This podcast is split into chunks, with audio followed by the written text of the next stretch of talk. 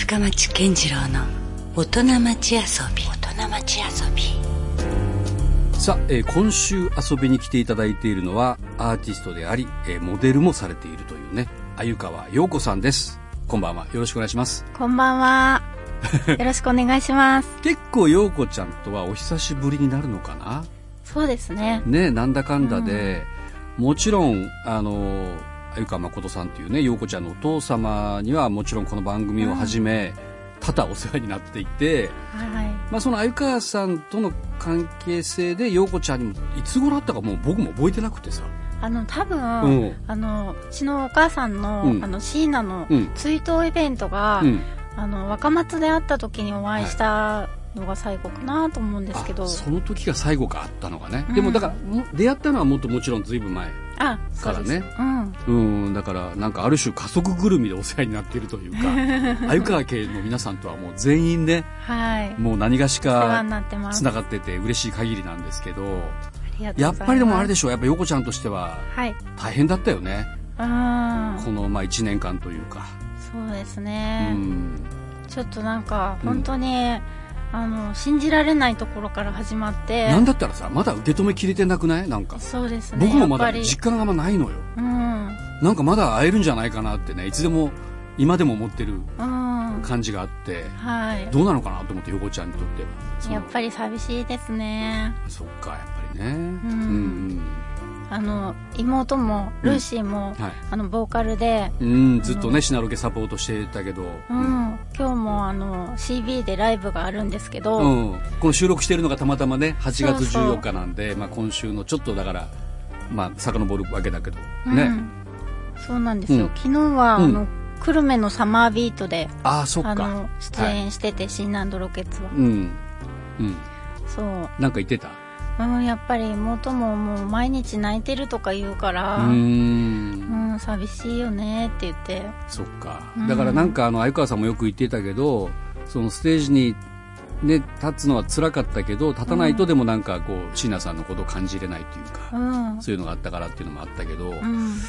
でも今度は逆にそのライブをやればやるほど今度はお父さんの不在っていうかね、はい喪失感も感じてしまうかやっぱり。うん。うん。で今回はあのお父さんの追悼っていうことで、うん。あの福岡でロックソーっていうことで、うん。あの CB でこう今晩やらせていただくみたいな感じなんですよ。うんうんうん。だから周りがもうとにかくそうやってねうん。盛り立ててくれてる感じはすごく伝わってくるんですけどね。もうファンの皆さんとかが本当に今までずっとシーナンドロケッツを応援してきてくれて、うん。それでもうずっとお父さんも、うん。あのロックやってきたわけだから、うんでもなんかそれ急に終わっちゃうのもうん。うんちょっとわからないんですけど、うんうん。うん、でもやっぱり妹とか、うん。あの私から見ても頑張ってもらいたいし、もちろんね、うん。そうよね。そんな泣いてばっかりじゃね、うん。うん。いやでもなんかねその人はこう亡くなった時にというか亡くなってからすごいそのその人の本当の進化が見えてくるって言うけどうん。鮎川さんとかはまさにその,、ま、その通りであのもう途絶えないというかさメディアでも、まあ、今まさに福岡で先行でえ公開されている映画もそうだし、はい、まあ、で、新聞にしろテレビにしろいろんな再放送があったりとか。うん。あんまりね、そんな、そこまで手厚く、あの、扱われるアーティストって、たくさんはいないと思うんですよね。でも、鮎川さんは確実にその中でね、うんうん、やっぱり改めて、すごい人だったんだなということをみんなが感じてると思いますよ。いやありがとうございます、うん。うん。もうそれだけやっぱ唯一無二なね、うん。まあ、僕らはそのまあ福岡で同じ地元っていうのはもちろんあってよりこう親密なというか親近感はあるけど、ん。でもやっぱり全国のそういう音楽ファンにとってもそうじゃない人ぐらいまでもやっぱ影響を及ぼした。うん。人ですよね。もう本当にたくさんのロックの仲間がいて、うんうん、もう本当お父さんはそんなあの偉そうにしてる人じゃないっていうか、うん。もうあのみんな仲間でうん。今まで、あのロックやってきてるわけだから、うん。本当にあのたくさんの友人というか、うん。いっぱいいてで今日もあの CB でいっぱいそういうあのロックの仲間の,、うん。あのバンドの人たちがみんな出てくれるんですけど、うん。うん。なんかねそういうところでもしっかりこう愛されてるしこうリスペクトされている人ですよねやっぱり早川さんね。うん。いやまあまあそうは言いながらもなんか特殊な家庭環境で育ってるよね横ちゃんとね。お父さんが鮎川誠さんでお母さんが椎名さんというね。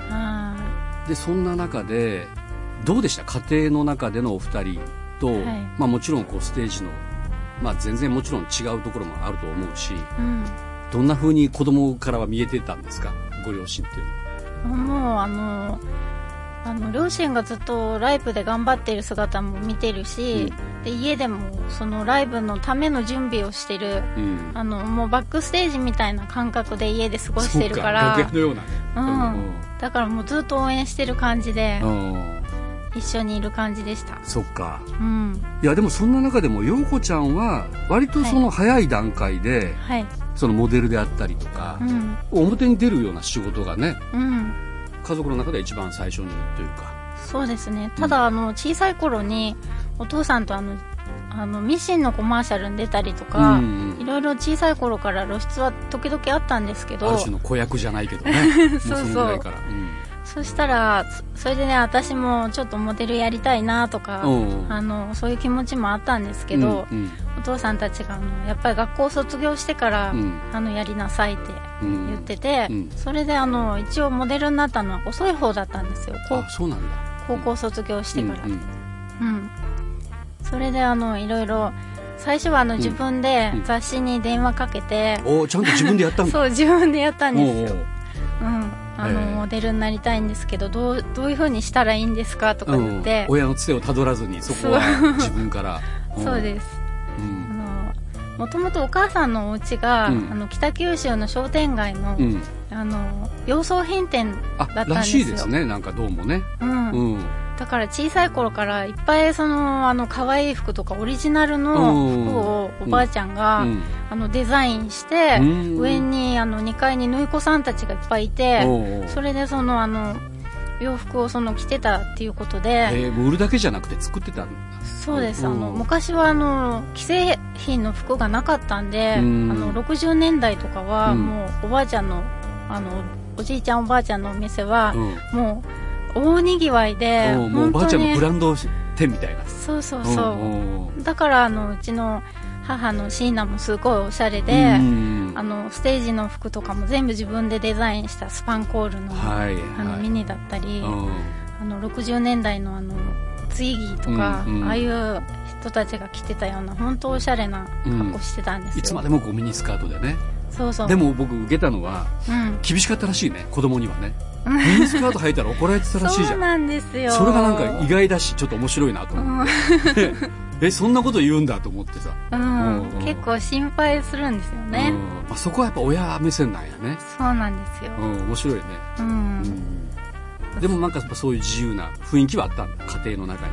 そうそう。それでだから、お母さんもおしゃれだし、うん、あの私がモデルになったのはむしろおばあちゃんが、うん、あのそういう夢を持ってたところがあってあの私が何でも似合うとか言ってくれてた影響があって、うん、あじゃあなんかちょっとモデルとかもやってみたいなとか思って、うん、でそういうふうにモデルになって、うん、最初のだがお仕事はもうモデルなんだよね、そうです。まあそれでも1年ぐらいはちょっとなかなか大変だったんですけど、あのいろんなオーディションとかもいっぱい行ったし、でそのうちだんだんいろんなキューティーとかスプリングとかいろんな雑誌に出始めていやそうですよ。雑誌もたくさん出てるし、うん、なんだったらパリコレまで。そう、ね、パリコレであのシャネルのファッションショーとかもやったしもうモデルとしてはもうちょっと積んだ状態じゃない。結構。とりあえず行けるとこまで行ってるっていうかね、うん、だから富永愛ちゃんとかもあの同じあのパリコレ仲間だったんですよ。あ同期みたいな感じ、うん、あそうなんだ。なるほど。そうなんです、うん。そうそれでモデルやっぱりあのお父さんたちみたいに、うん、なんか自分を表現するみたいなことが、やっぱり憧れがあったし、はい、あのそういうのをやりたかったから、うん、それは逆に両親からはどんなこと言われた？モデルやってる時の陽子ちゃんに対しては、うん、最初はまあ好きなことをやればいいんじゃないかっていう、あのまあ、お父さんたちは自分のそのバンドのことが一生懸命だし、うん、あんまりその私をどうこうあのそのステージママのように、ね、そうそうそういうのではないから。自分自身がパフォーマーだしね。そうなんですよ、うん、そうなんですけどちゃんとパリコレの、うん、あのその初めてのステージにはいきなり、うん、あの来てくれたし、えー、パリまで？そうなんですよ。忙しいのに急に来てくれてて。知ら知らなかったのそれ、うん、来るまで。そう。急に決めたって言って来てくれて、すごい。そう。で自分が映画に出た時も、うん、その映画のあのその初公開みたいな時に、うん。うん、ちゃんと席に座っててくれたり、うん、だからおそらくだから湯川さんも椎名さんも陽子ちゃんのその活躍は多分目に刻みたかったんじゃない？しっかり、うん、だからわざわざ多分パリまでね行ってみたかったっていうのはあるけどね、うん、いやちょっとまだまだ全然 話が本その本筋まだいけないぐらいなところにまだ至ってないんだけども、はい、今夜はモデルで女優で DJ そしてグラフィックデザイナーというね肩書きまである、はい、鮎川陽子さんに、えー、お越しいただいております。福岡はどのくらいぶりですか？福岡はあの、うん、去年もあのちょっと帰ってきたんですけど、うん、あでもこの間もそうですね時々帰ってきてます、うん、まさにこういうなんかお盆とかの里帰りみたいなことって結構毎年やってた。うん。ああそうですね、うん、あの高遠ロックっていうあの高遠山のイベントがあるんですよ、それにあの新ランドロケットが出てたから、うん。うん、そのこともあってしょっちゅう。なるほどね、うん。毎年のように大体この季節は。はい帰ってきたりもしているということなんですけども、まああの鮎川さんの話ばっかりじゃなくてねあの陽子ちゃんもいろいろ活動がたくさんあるのでその辺も紐解いていきたいんですけれども、はい、最近はどちらかといえばなんかその画家としての仕事がすごく多いイメージが SNS とかを見てても見受けられるんですけど、はい、そもそもなんか絵に入るきっかけっていうのは何かあったんですか、そもそもあの自分がモデルで、うん、それであのカメラマンの大森素直さんが、うん、あの写真展をやろうっていうふうに誘ってくださって、うん、それで私がそのモデルであの出てる写真展で展示された時に、あのギャラリーのオーナーに私、絵描くの好きなんですよって言ったら、あのじゃあちょっとあのアクリル画みたいなのなんか描いて持ってきたらとか言われてそれで持ってきてみたら、なんかすごく気に入ってくれて、それであの写真展と半々に展示してくれてなんかもうそこからいろいろお話いただいたりしてあのもう今はどちらかっていうと画家っていうことでやらせていただいてます、うんうん、なんかじゃあある時から突然ぐらいな感じの画家スタートみたいな、そうなんです。ただあのモデルをやりながらも、うん、あのデザイン事務所に出入りしたりしながらあのグラフィックデザイナーとしてちょっとあの手伝ったりとかしながらちょっとアートの勉強したり、イラストレーターみたいなことはやってたんですよ。うん、うん、なんか聞くところによるとというか子供の頃から基本的に絵は好きだったっていうあそうなんです。話は噂は聞いたことあるけど、うん、そう、うん、あの落書きをずっとしてたり、うんうん、あとあのお父さんたちの友達であの吉田勝さんっていう画家の方がいて。ねまたね。そう。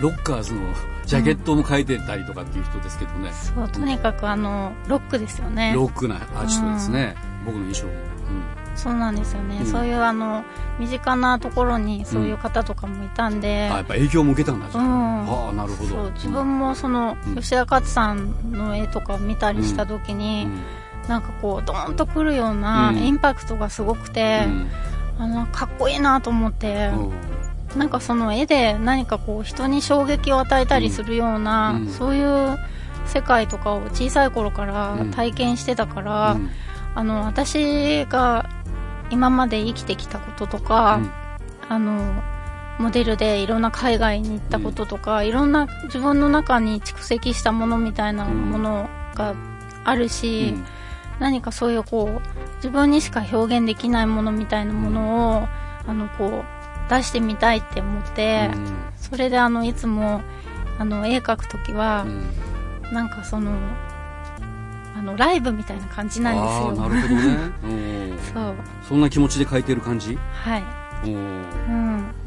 いやもちろんだからモデルの仕事とまた絵を描く仕事って全然また別じゃないですか、うん、全然違いますね、ね、どんなふうにこう自分の中でこうあれ切り分けてるのかなっていうか、住み分けてるのかなと思ったんだけど、はい、うん、モデルの仕事はあのカメラマンの方がこう最後の一瞬を切り取ることなんですけど、うん。うん、あのヘアメイクさんだったりスタイリストさんだったりみんなで作っていくし、うん、確かにチームといえばチームか。う。ん、チームですね、うんうん、それでその表現することなんですけど、あの画家としてのあの表現っていうのは本当に自分の,、あの最初から最後まで自分が、あの決めることだし、その孤独の中でやる作業だし、あの全部がその自分の表現だから、うん、あのそういう良さはあるっていうか、うん、あの全然違うなってなるほど、うん、結構じゃあ集中した時っていうのは、はい、もう何？一日中向かってたりもするんですか、えー、やってます。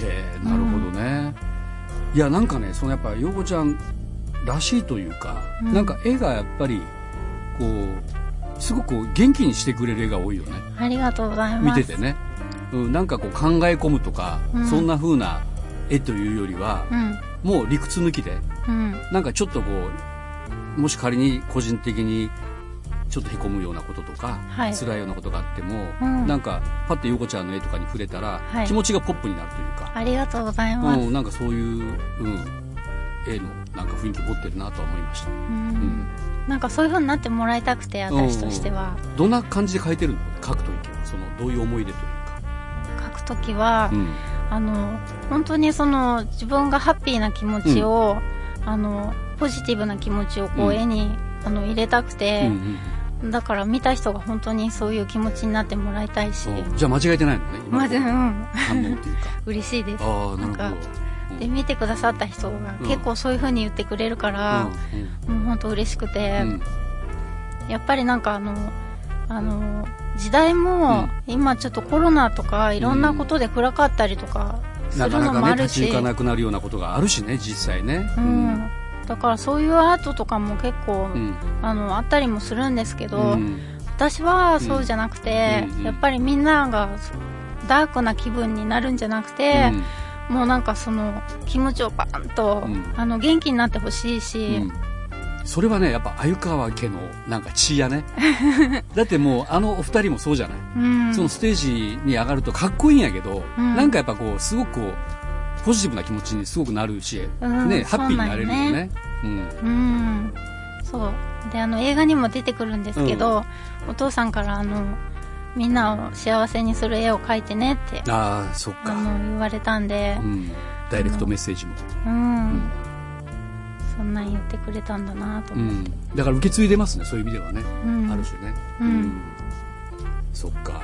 で実はですねそれで今度、なんで福岡にいらっしゃるかというと一つ理由もあって、うん、9月の22日から10月の10日まで、はい、六本松の蔦屋書店でなんと絵画展がそうなんです。開催されるとそうなんですいうことです。よねはい、うん、初めてあの九州で自分のあの生まれ故郷で、うんあの展覧会できるんで。初めて？そう初めてなんです。それもちょっと意外な気もしたけど。そうなんだ。そうなんですよ、うん、もう東京ばっかりでやってたんで。うん、うん、なるほど。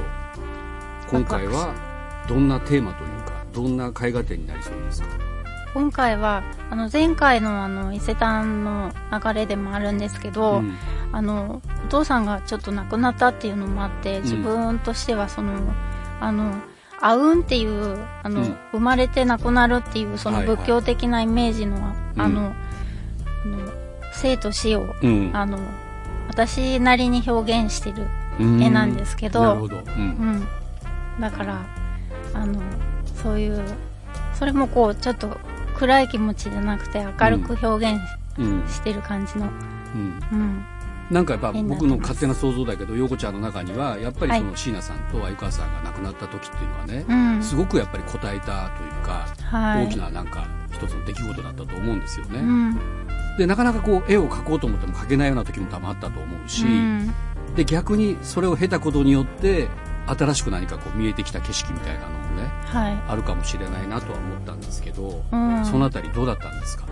本当辛い時に、あの辛い気持ちをちょっと絵にしてみようかなって思って、うんうん。本当はそういう風には私は描いたことはなかったんですけど、あのちょっと描いてみた絵が一つあって、うん。でそれがあの池袋で展示したあの絵でざその絵絵絵があるんですけど、はちょっとそれはあの自分でもこう見るとこう気持ちが、あのわってあのざわざわっとするくらい。なんかこうすごくなんていうか強いエネルギーがあるのとダークなのと、うん。やっぱ黒が多い絵なんですけどそれは、うん。うん、それであの私があのと友達にうん。海外の友達にうちのお父さんがあの亡くなったことを言ったら、あのなんかその「All things pass」って言われたんですよ。何でも過ぎていくからねって、うん。うん。諸行無常というかね。うん。だからその私はその言葉を受け止めながら、うん。うんなんかすごく嫌だっていう気持ちがして流せないよとそう。うん、何でも流したくないと思って、うんうんなるほそうそれでそのそういう「All Things Pass」っていうタイトルでどうんうんうん。描いた絵なんですけど、うん。それは本当になんかこう見るともうグッと、ううっとくるような雰囲気になっている絵でした。ああそれはだってねで他の絵がそうじゃない分逆に言うと、それは本来の陽子ちゃんのあの作芸風ではないのかもしれないけど、うん。でも多分それはそれで真実だからねきっそとうなんです、訴えてくるものがあるんでしょううね。ん。だからその絵を気に入ってくださった人がいて、はい。あの確かに暗い絵ではあるけど、うん。すごく強くて、うん。あのポジティブなエネルギーも感じられるから、うん。好きって言ってくれて。なる、ほど、うん、それは今回は見れないあ今回はないんですなるほどなるほど、はい。まあ、めっちゃ今興味があったなと思って、それはそうれで見たいなと思ったんですけど。うん、今回はじゃあ割とその常日頃から、そうですね今回はあうんではい。うん。うん。まあ、その死生観さえちょっと陽子ちゃんなりに表現していると。うん。いうところがね、はい。見れるということで。はい。あのこれ時は会えたりもするのかな？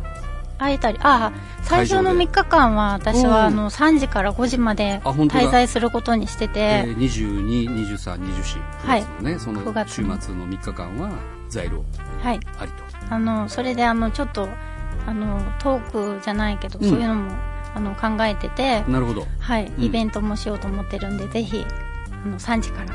うん。9月22日2324はうん。いるんで来てください。ぜひね、その時に中心っていうか、たくさん来てくれたらまたね、うんいいですよね。9月の22日金曜日から10月の10日まで、はい六本松の蔦屋書店で、えー絵画展が開催とはいいうことで、えー、22、23、24の3日間は3時から5時まで、はいえー、陽子ちゃんも在廊しているということですよね。で、トークイベントもこの期間に行われるとはいいうことでしょうか。はいそうです、うん。あとあのそもそもこのイベントは、うん。あの東京からアーティストを3名あの呼んでくださるっていうそういうあ、そうなんですよね。女性イベン3トになってて。人アーティストがはい。リレーしていくという。それであの、最初に写真家の尾形ひ秀美さんがはい。8月22日から、それで画家の那須恵子さんが9月5日から、うん。それで9月22日からあの私鮎川陽子が展示するっていうことになってます。大鳥が陽子ちゃんと。はい。いうことで、まあなかなか個性的な女性が集まりましたね、これね。そうですね。しかも九州に縁があるというか。そうなんですよ。みんな九州出身のね、尾形秀美ちゃんはこの番組のゲストにも来ていただきましたけど、熊本出身ですもんね。はい。で、那須さんは福岡出身はい。だし、で、陽子ちゃんはもちろんね、鮎川さんの。はい私はあの北九州の若松生まれなんで、あ、そうか、生まれたのもそうだもんね。そうです出身も九州ということなんで、であその3と。小倉城アンバサダーもあ、なんか小倉城のアンバサダーもいつ、これいつからやってるんですか？これは、えっと、4年ぐらい前かなと思います。何やってるの？具体的には。具体的には何も、あの、うんあれなんですけど、ん時々小倉城うのん。ことを、なんかつぶやけたらいいかな、みたいな。なるほど。いや、まあいいお城だし、残ってるからね、ちゃんとね、うん天守閣とかもね。で、そのうち展示とかもできたらいいかなって思ったりすそういうのもい。つかね、アンバサダーだから、うん。やれるんじゃないですか。ね小。倉城でも。で ぜひね、そういう機会も、はい。あの、いつかやってほしいし、あの、今、リアルタイムな話で言うと、まさにはい話にも出たけど、映画、シーナンドロケッツ、はい。鮎川誠、えーロックと家族の絆が、はい。えー九州福岡で先行上映中ですね今は、はい。8月11日から。11日から始まってますね、はい、で全国では8月の25日からとい。うことで、はい、こちらもねたくさんの方に見ていただきたいですね。見ていただきたいです。うん。鮎川さんがどんな、えーまあ、生き様というか生き方をしたかというのもねしっかりとこう、いろんな人たちのコメントで分かってくるんじゃないでしょうか、はい、まあすでにもう話題になってますからね見た方も多いかもしれませんけど、まだ見てない方はぜひ、えー、この映画も見てほしいなと思います。はい、で、えー、鮎川陽子さんに関するインフォメーションとかはそれぞれホームページとか SNS とかでも発信してますよね。はい、してます。鮎川陽子で検索したら大体出てきますかね。あ、そうです。はい。ということで、えー、まあ、絵画展もありますし、それ以外の情報はじゃあ SNS やホームページでチェックしてみてください。お願いします。では引き続きちょっと来週のゲストも、はい、はい、よろしくお願いします。ありがとうございます。はい、ということで今夜のゲストは、えー、鮎川陽子さんでした。ありがとうございました。ありがとうございました。LoveFM Podcast LoveFM のホームページではポッドキャストを配信中スマートフォンやオーディオプレイヤーを使えばいつでもどこでも LoveFM が楽しめます LoveFM.co.jp にアクセスしてくださいね LoveFM Podcast